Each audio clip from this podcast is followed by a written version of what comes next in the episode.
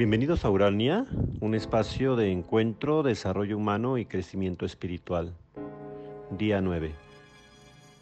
Uno se preguntará por qué la ruta que hemos venido siguiendo a partir del acontecimiento de una tumba vacía, encontrada hace más de dos mil años y que anuncia la resurrección de un hombre llamado Jesús. ¿Por qué comenzar hablando de introspección, interiorización, silencio, cuerpo, respiración, prioridades y opciones, la vivencia del tiempo y del espacio, el espacio reducido, el tiempo extenso, nuestros alcances y límites. ¿Y por qué tocar el tema de las pulsiones el día de hoy? La respuesta está en que el fundamento de la espiritualidad cristiana radica en que el mensaje de Jesús y en el espíritu del resucitado somos hechos nuevas criaturas, a quienes se les ha devuelto la dignidad y se nos ha otorgado la fuerza interior para alcanzar a ser imagen y semejanza de aquel que entregó la vida por amor a nosotros. Entonces requerimos hoy más que nunca de esa gracia que nos asista para mirarnos con nuevos ojos, renovar nuestras fuerzas, consolidar nuestra fe y así fortalecer nuestra esperanza. Hablar de las pulsiones es ir a lo más oscuro e inconsciente del corazón y de la mente humana. El impulso de vida como el impulso de muerte brotan de ese ámbito.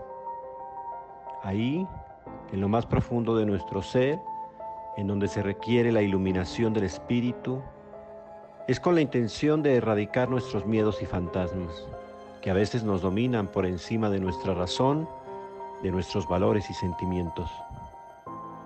Nuestro cuerpo siempre tiene un excedente de energía que necesita ser canalizada, exteriorizada o drenada, por decirlo de alguna manera.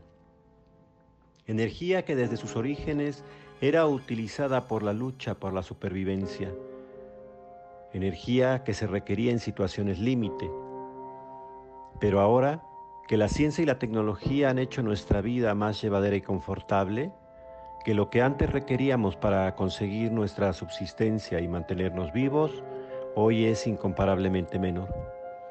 Así que dicho excedente se manifiesta en actividades compulsivas, en vicios, ansiedad, angustia, violencia física o verbal o incluso depresión. Por eso es importante tener siempre presente que esa energía pulsional está allí, esperando salir, ser gastada de alguna manera.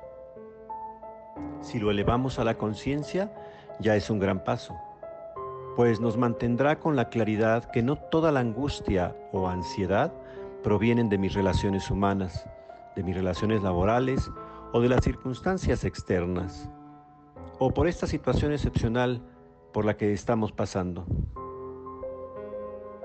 Una vez entendido que las pulsiones son un excedente de energía, que en estado de confinamiento pueden aumentar dadas las horas de sedentarismo que tenemos, hoy más que nunca tenemos que buscar una actividad física que sea capaz de disminuir la energía pulsional orientarla a través de la lectura, del estudio, de los juegos de mesa incluso. Nuestros instintos de supervivencia estarán allí, soterrados, ocultos, latentes en nuestro interior. Pero si los tenemos presentes, conscientes, y procuramos usar esa energía pulsional positivamente, podremos capitalizarla en pro de ser una mejor persona y un mejor ser humano.